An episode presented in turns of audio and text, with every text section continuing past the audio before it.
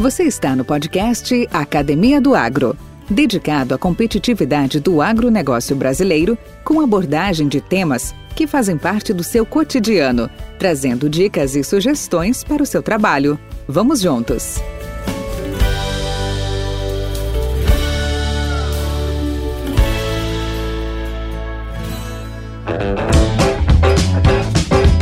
Olá, é nosso convidado desta semana Carlos César Evangelista de Menezes, que irá compartilhar sua história, relatos e opiniões sobre o cenário atual de pesquisa agropecuária no Brasil, bem como do agronegócio aqui e no mundo. Engenheiro agrônomo com mestrado e doutorado em fitotecnia, produção vegetal, atualmente é professor titular da Universidade de Rio Verde, UNIRV, onde ministra disciplinas de grandes culturas para os alunos da graduação e fisiologia da produção para os alunos do curso de mestrado em produção vegetal. Foi um dos idealizadores e primeiro coordenador de pesquisas do GAPS, Grupo Associado de Pesquisas do Sudoeste de Goiás. Por 13 anos, atuou na Cooperativa Agroindustrial dos Produtores Rurais do Sudoeste Goiano, a Comigo, como gerente de geração e difusão de tecnologias e como coordenador da feira Tecnoshow comigo. Vamos lá. Podcast Academia do Agro. Bacana! Olá, Carlos César Evangelista de Menezes, como que você está? Tudo bem? Olá, Valdir Franzini, tudo bem? Estamos muito, muito bem e, e, agora melhor ainda porque nós estamos aí, estávamos aguardando um período de chuva e essa chuva parece estar chegando. Então, para nós que trabalhamos no setor, né, é muito importante, nós estamos então satisfeitos. É verdade, é verdade. Seja abençoada, que seja persistente nesses próximos dias. É, é, a grande largada de plantio na nossa região, né, principalmente na cultura da soja, é o grande carro-chefe aí da, do nosso negócio. E antes de qualquer pressa, né, a questão é segura a ansiedade, espera as chuvas e plante bem devagarzinho e bem direitinho, porque 60% do sucesso da lavoura está no lançamento desse plantio. Né? Então vamos começar da maneira correta, né? Porque se, se você errar agora no começo, você não recupera mais. Né? Exatamente, exatamente. Carlos, cara, que bom, que satisfação tê-lo aqui. Você que uh, milita há tantos anos aí na área, na área da pesquisa, na área a, acadêmica, na formação de novos profissionais, professor, pesquisador.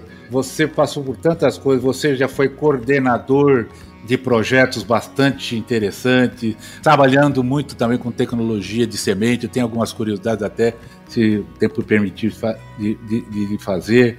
Mas antes a gente entrar nesses aspectos profissionais, da sua trajetória profissional, eu gostaria de conhecer um pouco o Carlos César.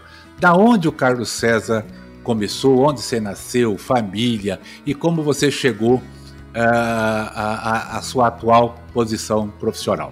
Perfeito. É, achei interessante a sua colocação. Você, você, até me sensibilizou aí quando você começou a colocar tantas coisas que eu fiz e a responsabilidade que eu tenho. Né? A, gente vai, a gente vai, a gente sente o peso dessa responsabilidade. Mas eu achei muito interessante. Eu tinha um colega que falava assim, Carlos César, quando alguém falar assim que você contribui para a agricultura, que você uh, participa da formação de profissionais, que quando a pessoa começa a falar algo positivo a seu respeito, não, não fica humilde e fala, não, deixa a pessoa falar, dá corda. Né? Então você estava falando aí, colocando uma responsabilidade tão grande, e eu estou lembrando, não, deixa ele falar, isso é verdade. Mas é, é o seguinte, então, é, eu sou realmente natural de Rio Verde, né? Estou em casa, e como é que eu me despertei para essa área que eu tenho atuado desde então? Rio Verde tem uma vocação agrícola já há muitos anos, a gente sabe disso.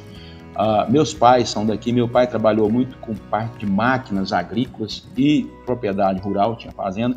Então, assim, parece para mim foi algo meio que natural. Eu, desde novo, eh, estava envolvido nesse ambiente, né? Vendo máquinas, uh, meu pai na oficina, mexendo com máquina, depois indo para a fazenda, enfim. Então, essa. Uh, o, a parte da agricultura é, eu já venho acompanhando desde muito novo. E esse, esse despertar, desde já de criança, né, é eu, eu comecei a dar um direcionamento para isso já no segundo grau. Eu cursei aqui em Rio Verde mesmo, né, antigo colégio agrícola, Escola Agrotécnica Federal de Rio Verde. Então eu passei por ali também, né? Fiz o meu segundo grau, já fiz o ensino médio já voltado para a parte de, da agricultura. Então, quando eu terminei o segundo grau, tinha interesse de sair para fazer faculdade de agronomia. Aqui a gente ouvia muito falar, aqui para nós né, era, era, muito conhecida a Universidade Federal de Viçosa. Então eu tinha um sonho de estudar na Universidade Federal de Viçosa. Mas nesse caminho preparatório para ir fazer o vestibular, naquela nossa época né, tinha um vestibular clássico, né, que nós passamos por ele, mas aí eu descobri a Universidade Federal de Lavras. Até então, na época, né, era ESAL, Escola Superior de Agricultura de Lavras. Eu não sabia, não conhecia a instituição. Fiquei sabendo que a escola era federal e que também era uma escola boa, né, que tinha já uma tradição e tal. E fiz inscrição para as duas instituições. Aquela que eu ouvia falar desde sempre, que era a Universidade de Viçosa, e depois a, a, a Universidade de Lavras. Né? Antigamente, a Escola Superior de Agricultura de Lavras. Bom, fiz, o, fiz inscrição para o vestibular nas duas. E um detalhe era que a, o vestibular de Lavras ele era em duas etapas, o de Viçosa era uma só. A, a segunda etapa de Lavras coincidia com o vestibular de Viçosa. Muito bem, passei na primeira etapa em Lavras e aí a segunda etapa coincidia com o de Viçosa. Naquela época, a concorrência nossa era, sei lá, 10 ou 12, parece que eram 12 candidatos por vaga. Quando eu passei na primeira etapa, o, o, número de candidatos, já a concorrência diminuiu. Aí nós já éramos três por vaga. E lá em Viçosa ainda continuava sendo os mesmos 10 ou 12, não me lembro. Muito bem, eu falei, ó, eu já meio caminho andado aqui em Lavras. E optei, acabei fazendo a segunda etapa em Lavras, eh, passei, fui aprovado e cursei lá em Lavras. Mas sempre lembrando, né, da Universidade Federal, que tinha aquela tradição. Quando eu me formei, terminei, eu vim, eu voltei para Rio Verde, né, tendo terminado a graduação, trabalhei dois anos aqui em Rio Verde. Inicialmente trabalhei na cooperativa Comigo e, e foi na área de sementes. Então é na área de tecnologia e produção de sementes. E passei a gostar da área. Então depois de dois anos é, é, pedi para sair então porque fui aprovado para fazer um mestrado lá na escola então de Viçosa, onde eu tinha pensado em estudar. Então tive a oportunidade de sair para fazer o mestrado. Fui fazer o mestrado na área de sementes lá em Viçosa e depois já entrei também, fiz o doutorado lá. Na época, eu fiz o doutorado que a gente chamou de doutorado de sanduíche, então eu fiz uma parte, eu fiquei um ano e meio fazendo fora. Fiz uma parte é, lá em Viçosa e fui selecionado para fazer a, a, pesquisa, uma parte do, do, trabalho todo fora. Então aí fiquei um ano e meio fora. Nessa oportunidade eu fui para a Universidade de Ohio. Tinha uma pessoa na área de sementes lá, professor Miller McDonald, era muito famoso na área de sementes e, e ele conheci ele aqui no Brasil num congresso, um congresso de sementes lá em Foz do Iguaçu e ele falou não, tem portas portas abertas. Eu gosto de quem está trabalhando. Na época eu estava trabalhando com essa parte molecular de sementes, biologia molecular, é, era algo novo, né? Isso foi em 98. Ele falou: ó, eu tenho portas abertas para essa área do conhecimento, preciso de alguém nessa área. E esse contato, aí fui selecionado fiz os trâmites que a gente tem que fazer e fui então fazer é, esse período, a parte da pesquisa eu fiz lá junto com o professor McDonald na Universidade de Ohio. Ah, muito bem, depois de ter terminado, né, é, sendo natural de Rio Verde, a gente sempre tem aquela esperança de voltar e atuar em casa, né? falar, vou contribuir também um pouco para aquela comunidade que me ajudou tanto. Eu tinha esse sonho também. Na época, aí já com o doutorado, a, as opções aqui eram mais na área da pesquisa e do ensino. Comecei inicialmente, vim fiz o concurso na universidade, né, na UniRV, e comecei então em 2000 aqui na universidade. E claro, sempre associando né, a parte do ensino com a pesquisa, que a gente gosta, tinha sempre esse desejo de trabalhar com a pesquisa. Então, em 2004, é, desculpa, em 2000, eu entrei na universidade e estava então como professor e como pesquisador da instituição. E na oportunidade nós tivemos, uh, realizamos muitos trabalhos no, lá no, no, local que a Comigo tem hoje, né, que é uma área de pesquisa e a feira Tecnoshow. Então lá antigamente chamado CTC, hoje é o ITC. Então a gente fazia muitas pesquisas lá pela facilidade, pelo o apoio que a Comigo uh, oferecia para a gente. Então nós da universidade fizemos uma parceria muito forte com a Comigo e eu estava muito presente lá nessa área experimental.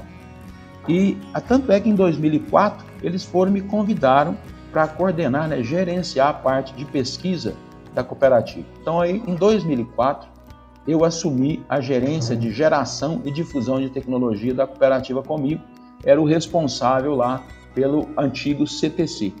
Então, eu atuava na parte da pesquisa, né, que era onde a gente gerava conhecimento, e também era o responsável gerente da feira Tecnoshow, que era uma baita de uma oportunidade para você estar fazendo extensão, né, mostrando o que, que, tem de tecnologia, as novidades. Tal. Então foi uma experiência muito boa. Fiquei praticamente 15 anos né, gerenciando a, essa parte de, de, conhecimento, de tecnologia, de pesquisa da Combi. Muito bem, depois desse período, surgiu uma oportunidade né, de voltar aos Estados Unidos para fazer novamente um trabalho de pesquisa, algo que a gente sempre, sempre sonhou em fazer isso.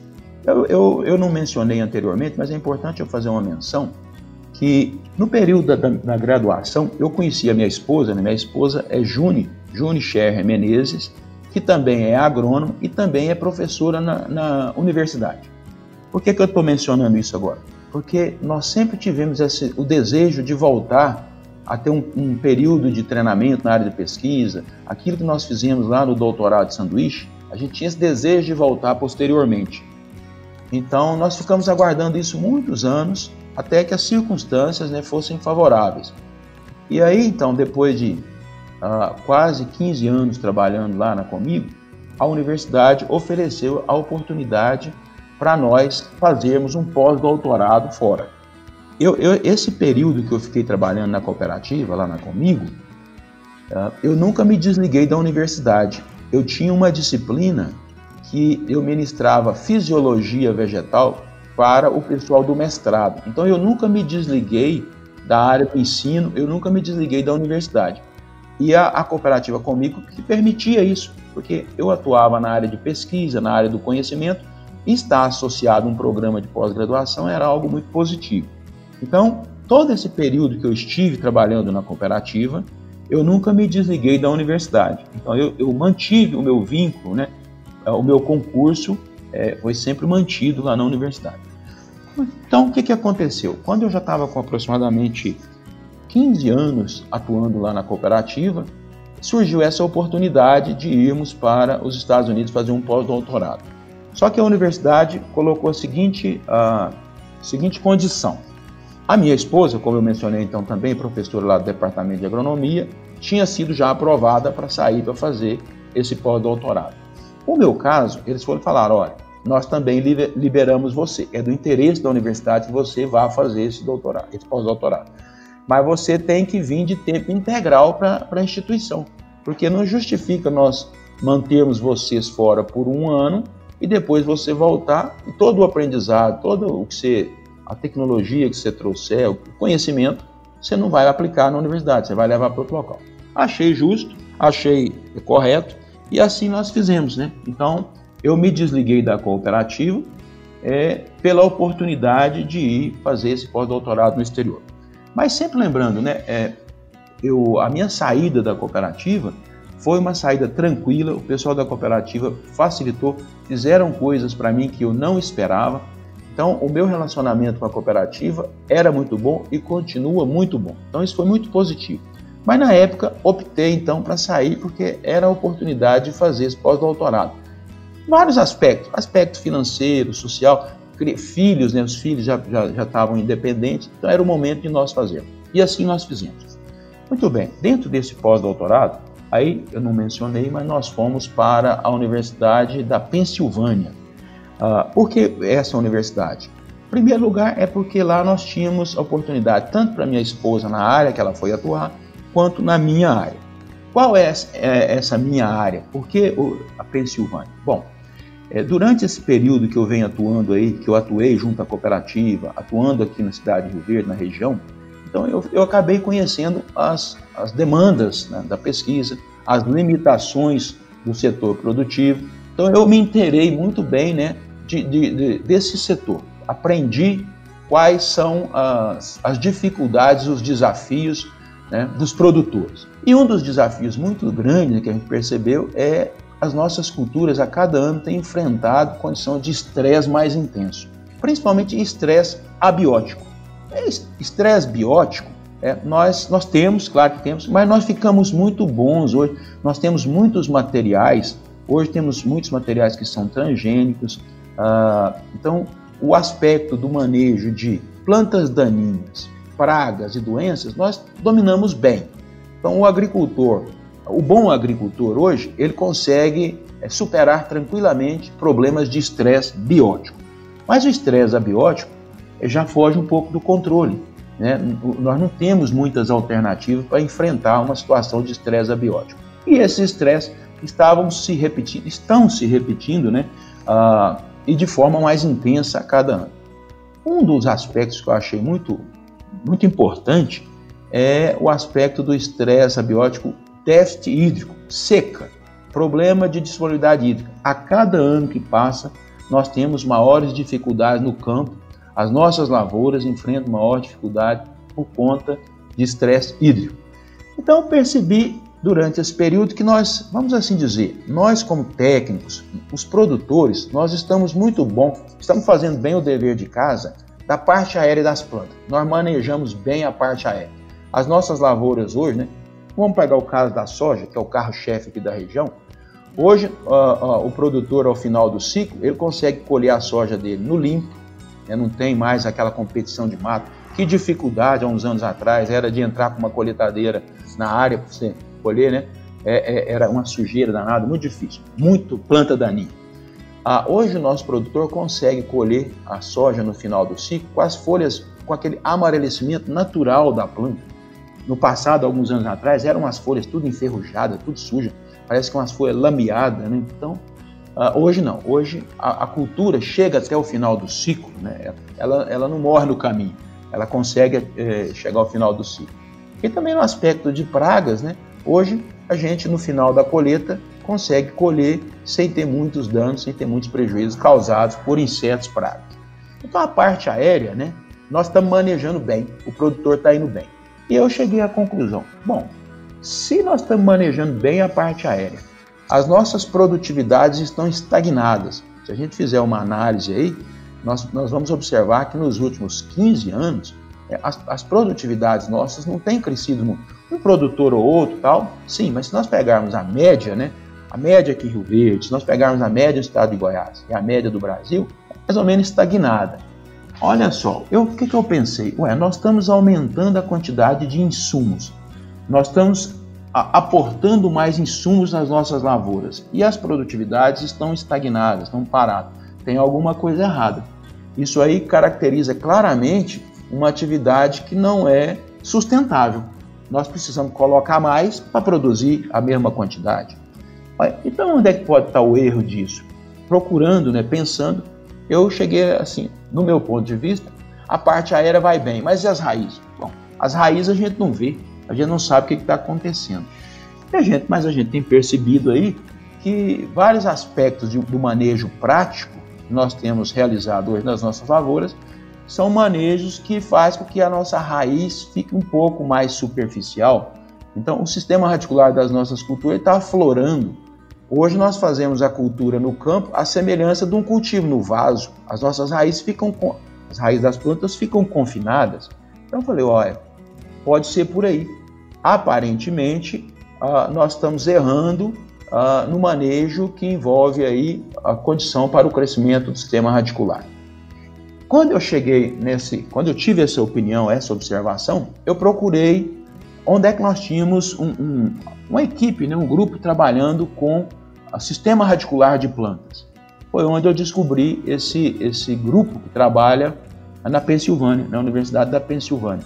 Então eu contei toda essa história para trazer aqui o motivo de eu ter escolhido ir para a Pensilvânia, porque lá tem um grupo que trabalha muito com sistema radicular de culturas. E eu estava percebendo que nós meio que deixamos de lado o sistema radicular das, das nossas lavouras. Nós ficamos bom na parte aérea, mas esquecemos as raízes. E a gente sabe da importância das raízes. Bom, por essa razão fui para a Pensilvânia para estudar uh, raízes de plantas. O que, que nós podemos fazer para mitigar, para minimizar o efeito do estresse abiótico, principalmente estresse relacionado a déficit hídrico. Então, Valdir.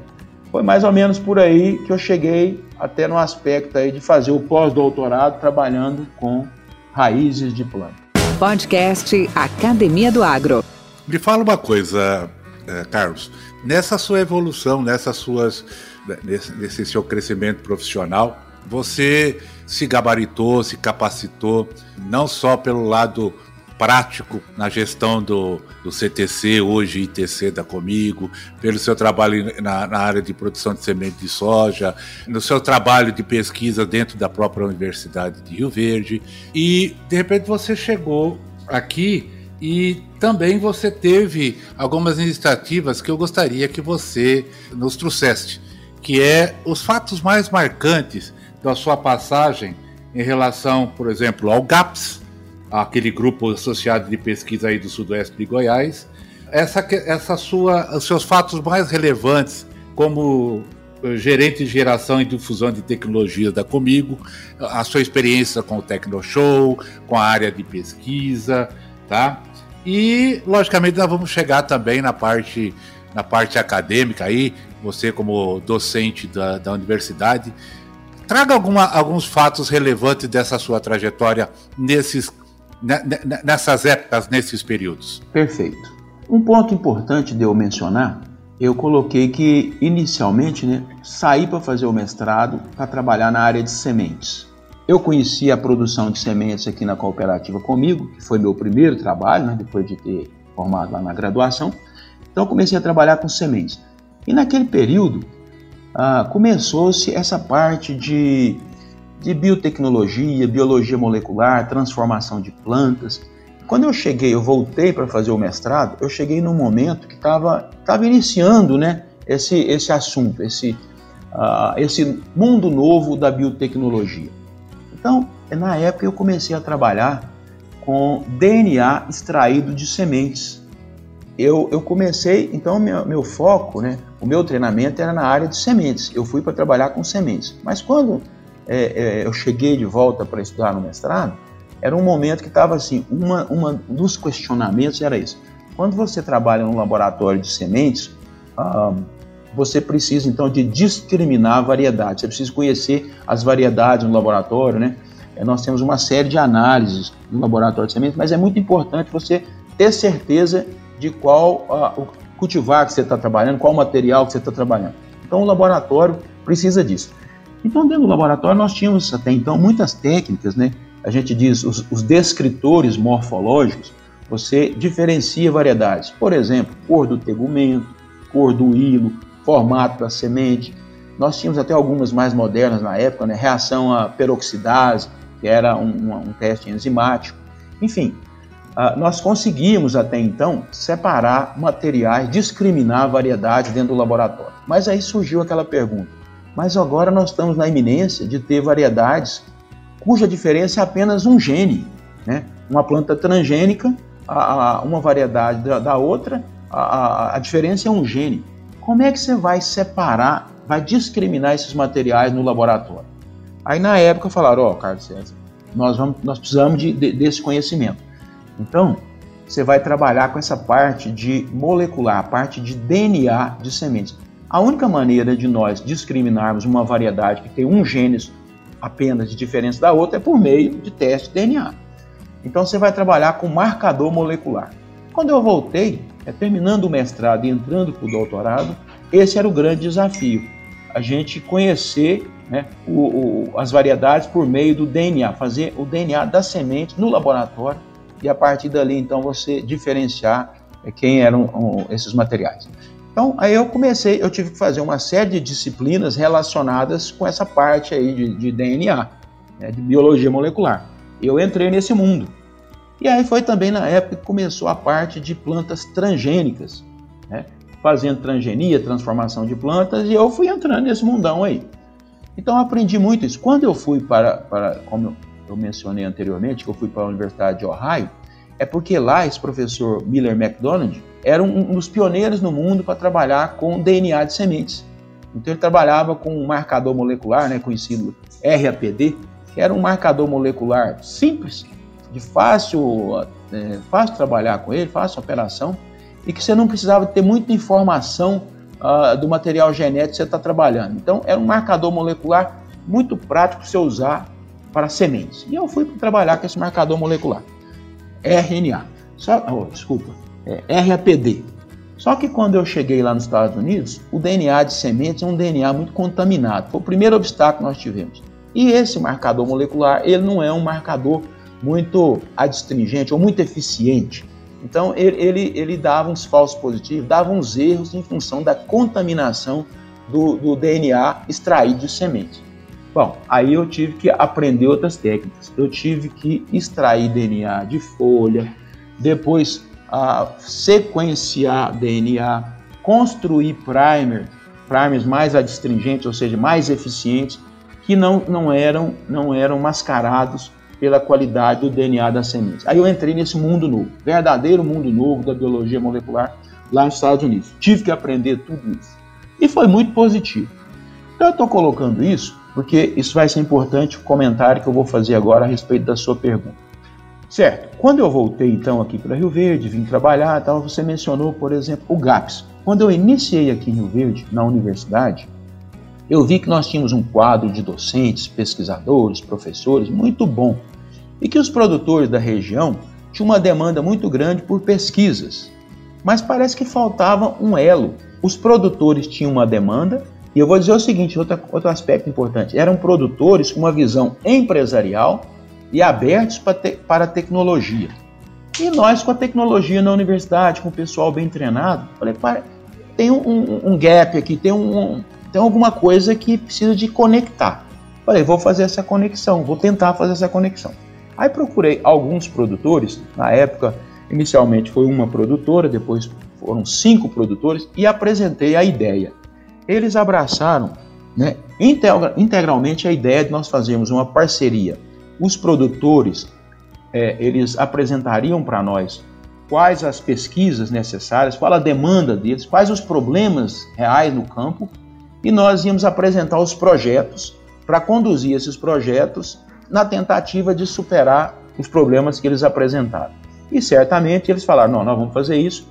A, a parte financeira, o custeio, nós vamos capitalizar entre os produtores e nós vamos bancar isso aí.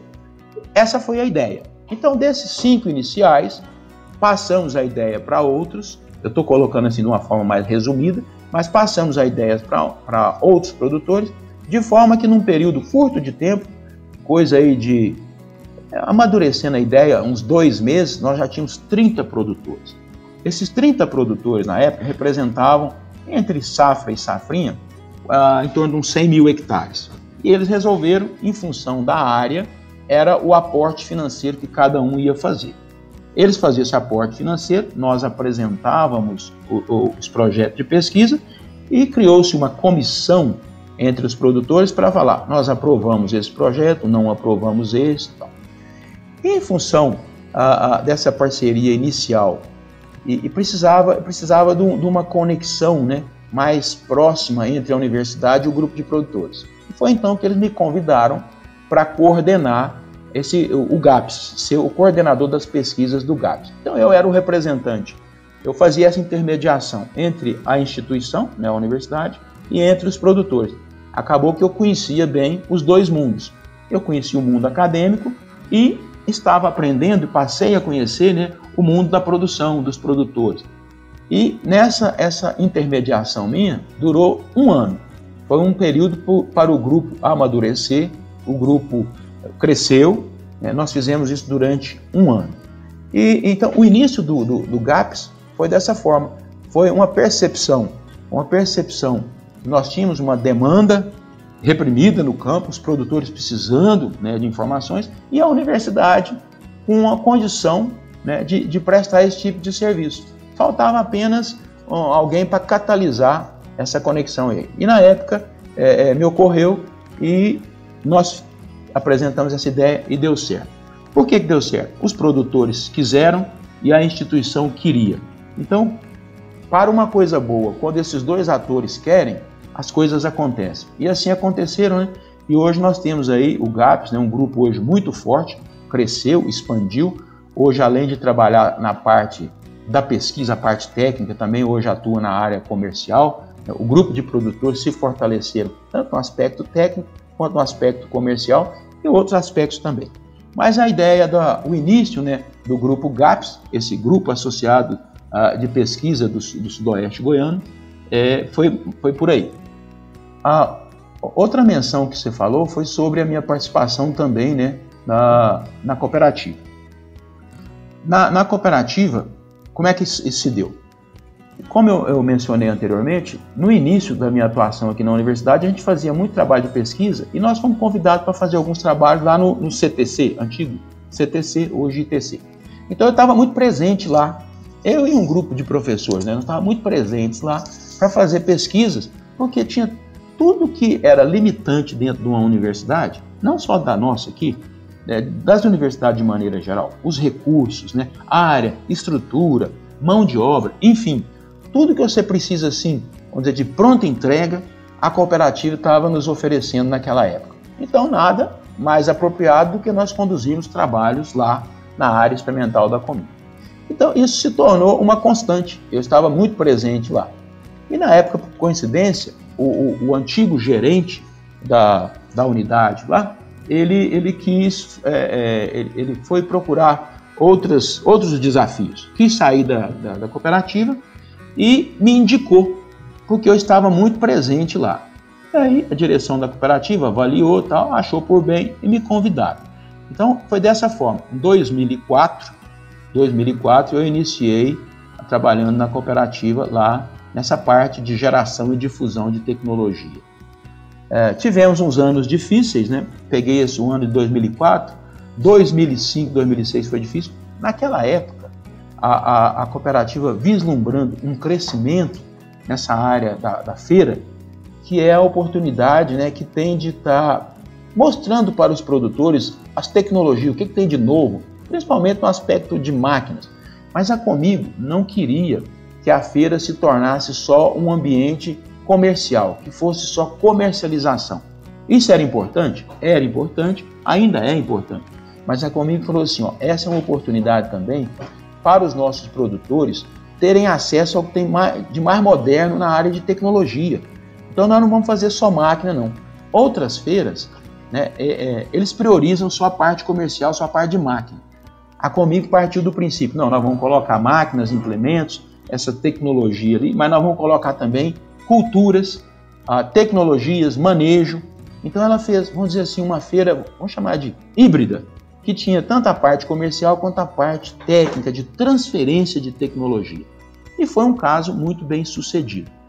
Uh, um ponto importante, no início, em 2000, quando eu entrei em 2004, já tinha uma parceria junto a AgriShow, sistema AgriShow de Ribeirão Preto, que era a, a feira da época né, de grande destaque, que tinha um, um, é, uma abrangência nacional, internacional, vamos assim dizer e nós fizemos uma parceria com eles, uh, um contrato de cinco anos.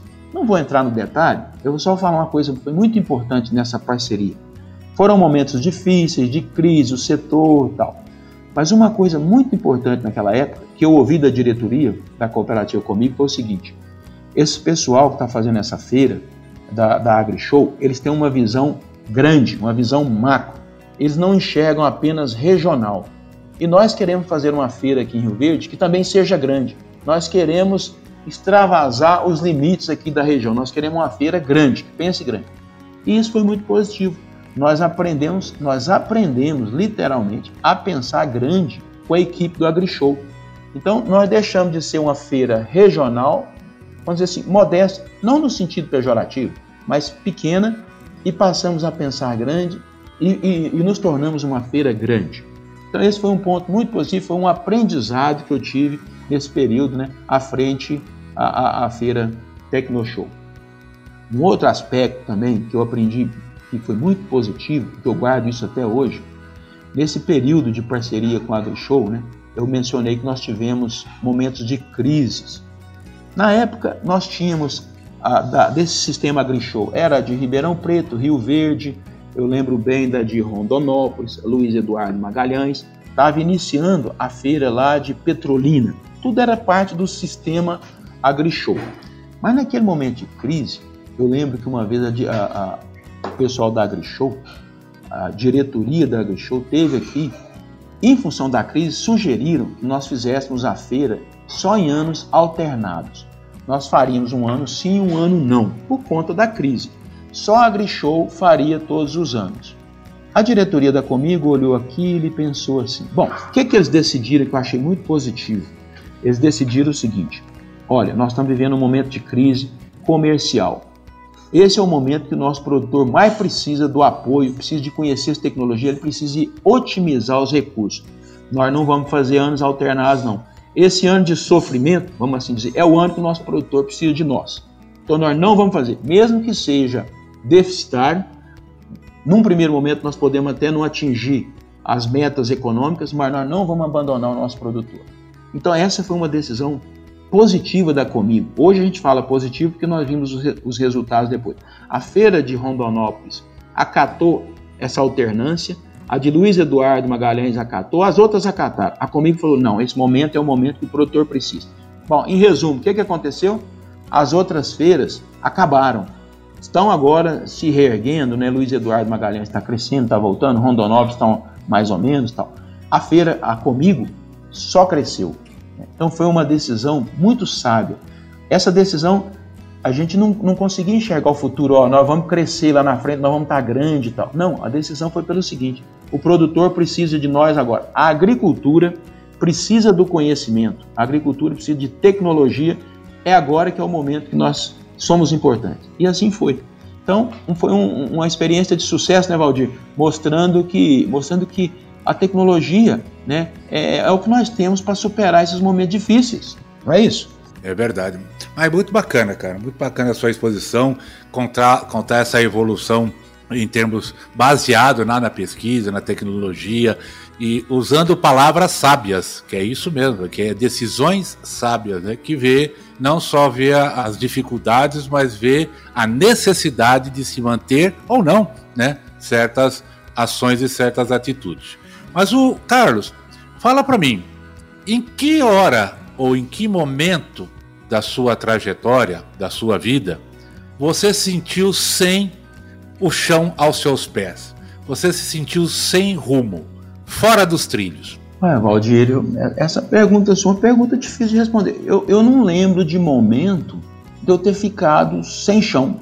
Eu, eu, eu vou até dizer assim, é, graças a Deus, eu, eu, eu sou uma pessoa muito otimista. Eu enxergo, eu enxergo as coisas sempre mais olhando o lado positivo. É, já enfrentei dificuldades, muitas dificuldades, né? já passei por apertos que você nem imagina. É, vou pegar um aperto agora recente. Imagina eu e minha esposa com essa experiência de ir agora para fazer esse pós-doutorado num país estrangeiro, tudo de 20 anos depois que nós fomos a primeira vez. Quando nós fomos a primeira vez, nós éramos jovens, nós estávamos misturados no meio da galera, a gente estava, né, era, era tudo mais ou menos da mesma idade. Agora nós fomos 20 anos depois, então nós estávamos num ambiente que era como se nós fôssemos os pais daquela moçada que estava lá. Então nós ficamos assim um pouco. Foi um baita de um desafio, foi, foi difícil para nós, mas aqui nós encaramos de maneira positiva. Falou assim: olha, quem que é são poucos que têm oportunidade de estar tá fazendo o que nós estamos fazendo. Com a experiência que nós adquirimos, né, nesses 20 anos aí atuando, e vir aqui ter uma oportunidade de reciclar, aprender, né, ver, ver coisas novas. Um desafio muito grande, né, que nós vamos, eu vou mencionar para você aqui, é, é, é, o seguinte, a, a, nossa geração, nós não fomos desmamados com essa tecnologia. Essa era digital para nós já é um desafio natural essa meninada de hoje, eles já estão aí de novinhos familiarizados com essas tecnologias. Então isso para nós já é um desafio.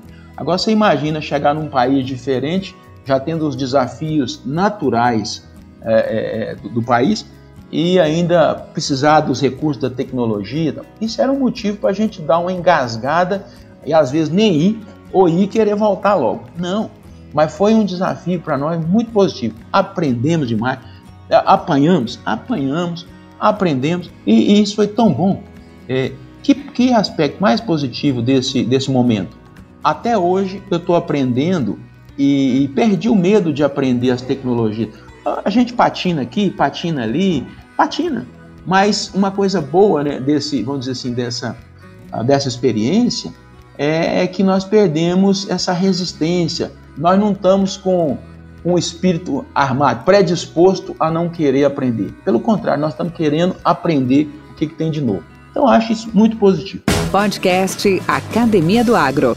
Essa pergunta que eu fiz é justamente Não pelo aspecto em si, onde se sentiu. É, é se sentiu fora do trilho, meio desorientado, meio, meio acuado, mas a, a questão é o que você fez para superar esse momento. E é o que você respondeu agora. Né? Então, uh, que porque novos desafios, novas situações, a, algum estresse que a gente possa ter, às vezes a perda de um ente querido, às vezes isso é normal, é da vida. Né? Eu sempre digo, a vida, a, a, o conceito de, fel, de felicidade sempre ele vai ser relativo, porque você nunca vai estar 100% feliz. Você vai ter que ter uma parte, acontece na vida de todo mundo, uma parte de tristeza, de sofrimento, de, de, de dor, por, por, perda de um ente, por uma frustração uh, profissional, por um acidente. Infelizmente, isso é da vida. Né? Agora, o mais importante é o que nós fazemos para superar isso. Então, como você disse, olha, otimismo, aberto, aberto a essas novas realidades, aberto à te tecnologia, não é da nossa geração, mas a gente se coloca, né? Desafiado a, a ter que se integrar a ela. Então, são esse tipo de coisas que é muito, muito interessante a gente relevar, e, é, e foi o sentido desta minha pergunta. E se você me permitir, Carlos, eu gostaria de adentrar um pouco na, no meio acadêmico, nessa parte onde vocês têm uma importância capital, inclusive até acabamos de, de, de comemorar ontem o dia do, do professor, né? E, e eu, eu, eu gostaria de, de te perguntar o seguinte: essa nova geração, aonde, focado na formação de profissionais para a área de ciências agrárias. Nós estamos falando de agrônomos, é, veterinários, zootecnista, florestal, etc. Qual o paralelo que você faz em termos evolutivo dessa turma de hoje com a nossa turma de 20, 30 ou 40 anos atrás? O que, que mudou? Quais são os pontos hoje de atenção, de ameaças e de cuidados que essa nova geração tem que ter? E o que é que eles têm hoje de pontos positivos superiores que de repente nós não tivemos naquela época? Boa, boa essa pergunta. Boa, complexa. Vou, vou fazer aqui é, é, alguns comentários, algumas considerações. Estou falando com o doutor, eu não posso fazer muitas perguntas simples também. Não, não, tranquilo, tranquilo. Mas eu, eu, vou voltar um pouquinho só, que você mencionou ali, né, a respeito da, das. Quando a gente tem as dificuldades, qual que é a nossa ação, como que nós vamos. Como que a gente enfrenta isso? Mas uma coisa interessante é assim, quando nós temos crise ou dificuldades, momentos difíceis, uh, acaba que a gente aprende nesses momentos. A gente apanha e daí a gente, vamos dizer assim, a gente vai ficando mais preparado para outros desafios. Aí é, é uma expressão que a gente tem muito no nosso meio, né? Que se, você imagina se tudo fosse tudo tão certinho, não tivesse um probleminha, uma dificuldade, né, não tivéssemos obstáculos na vida, era uma coisa meio monótona, nós íamos ser muito a, a pessoa, vamos dizer assim, meio de granja, né? A, a gente precisa um pouco, a gente precisa um pouquinho de desafio para a gente ficar uh, mais caipira, né? Ou vamos dizer mais é. raiz, né? Senão fica muito só Nutella, né? Então a, a é gente, é, a gente acaba aprendendo é, é, com esses, esses desafios. A gente toma uma queda, levanta.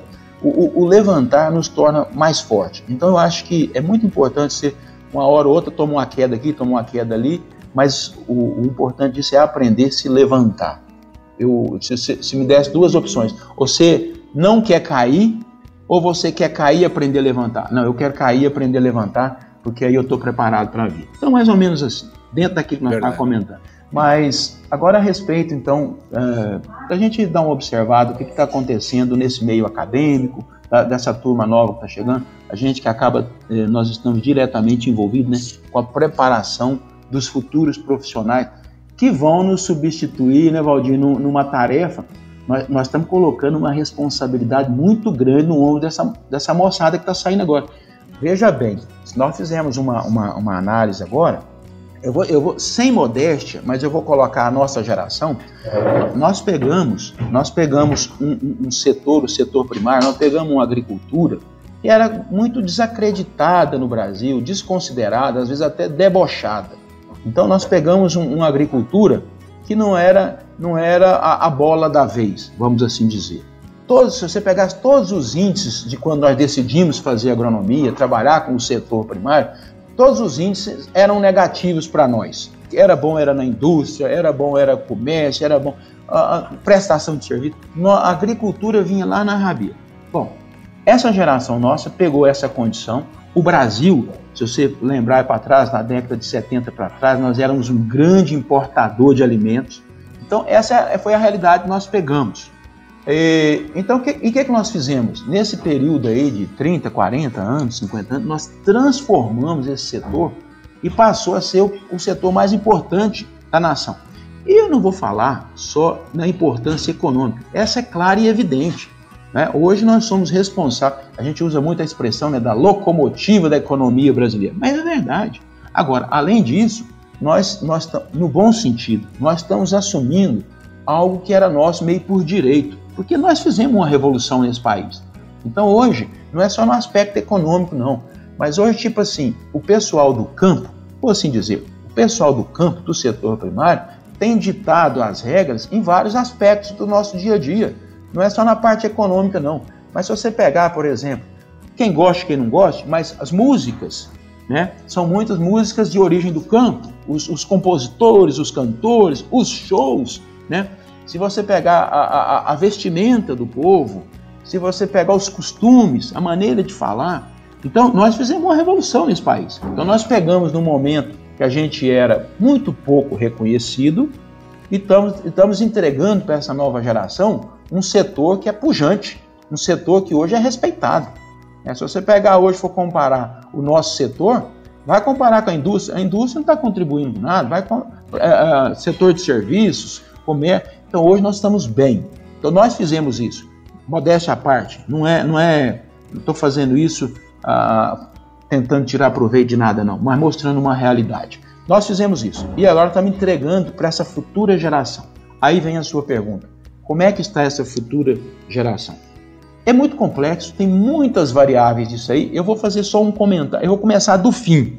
Se você, se você falasse assim, ó, você vai ter que ah, resumir a sua fala é, é, em 30 segundos dessa minha pergunta. Eu ia falar assim, ó, a nossa geração quando nós nos formamos, ou na nossa época, nós tivemos muitas oportunidades e tínhamos muitas limitações tecnológicas.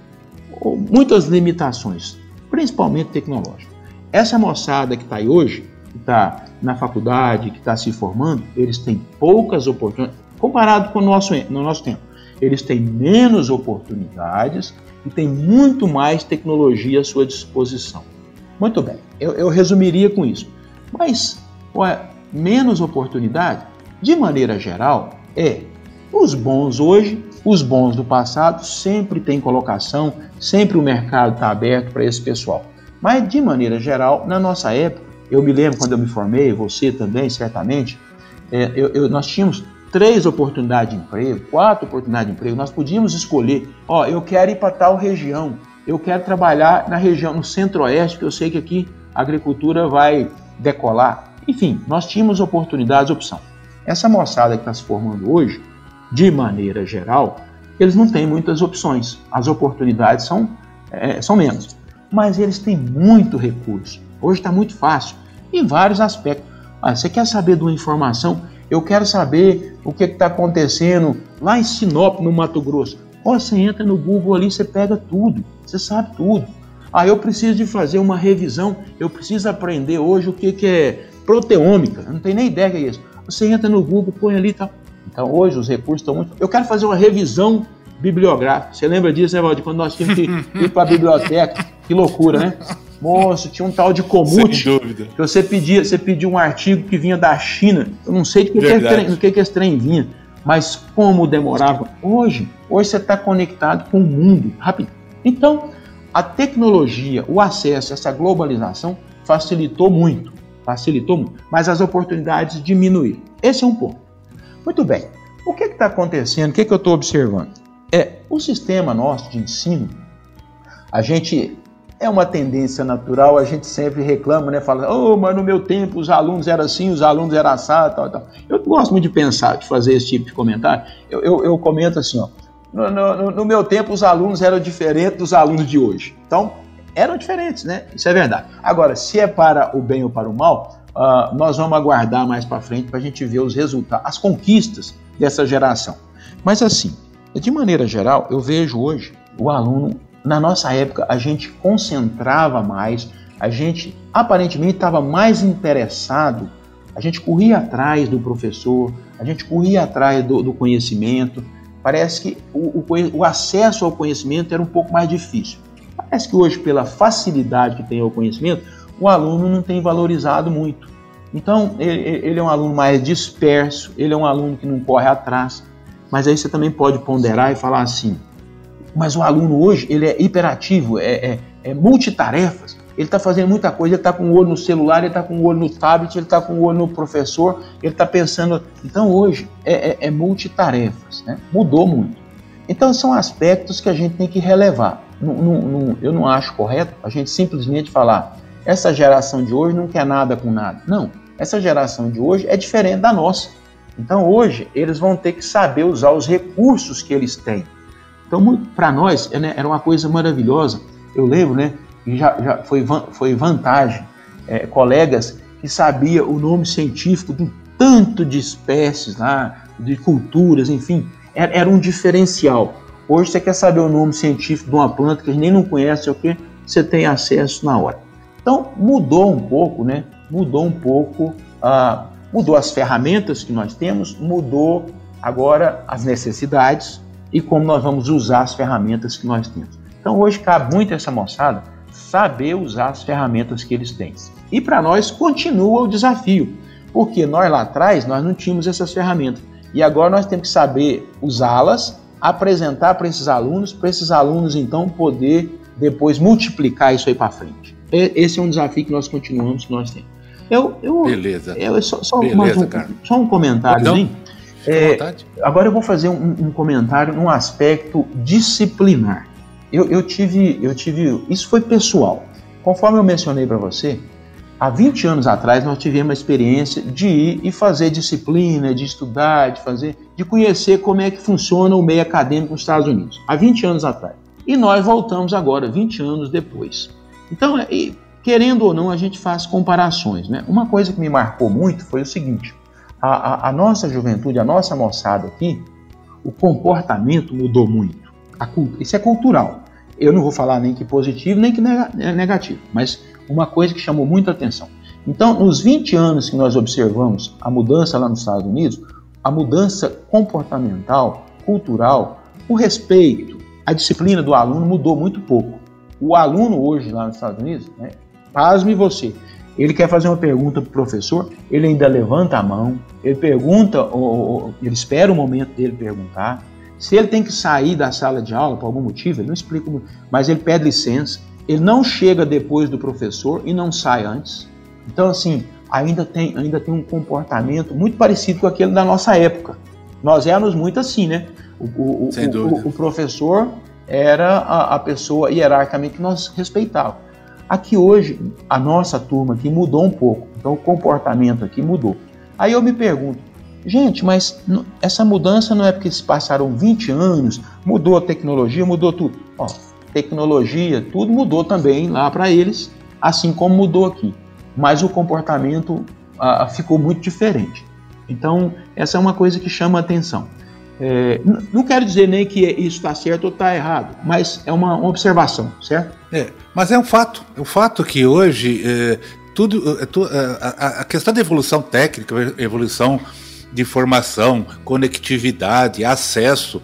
É, é óbvio, está todo mundo sentindo isso e, e, louvando isso. Mas, por outro lado, a gente também sente uma desagregação de alguns valores uh, primordiais na vida de, de, de, todos nós, que é a questão de uh, respeito, ética, disciplina, certo? Uh, ter, são valores e que não digo que são imutáveis, mas que têm que ser considerados, porque isso é, é, é são aspectos éticos né, de comportamento, é viver em sociedade. O que, que esses jovens hoje não tendo aten atenção para algum dessas, alguma dessas éticas? Uma coisa é você ser revolucionário, outra coisa é você ser é, reacionário, né? Ou seja, você tem que ter respeito aos mais velhos, aquela, a, a, você ter disciplina, você respeitar a, a, a vez do outro, respeitar o espaço do outro, respeitar a autoridade de um mestre, de um professor, É assim que funciona. Então, ah, isso aí hoje a gente vê na própria, no próprio meio urbano, social, hoje, com festas, com shows, ah, comportamento de vizinhos na rua, infelizmente. Né? Se você acha isso bom, Valdir, não, eu não acho isso bom.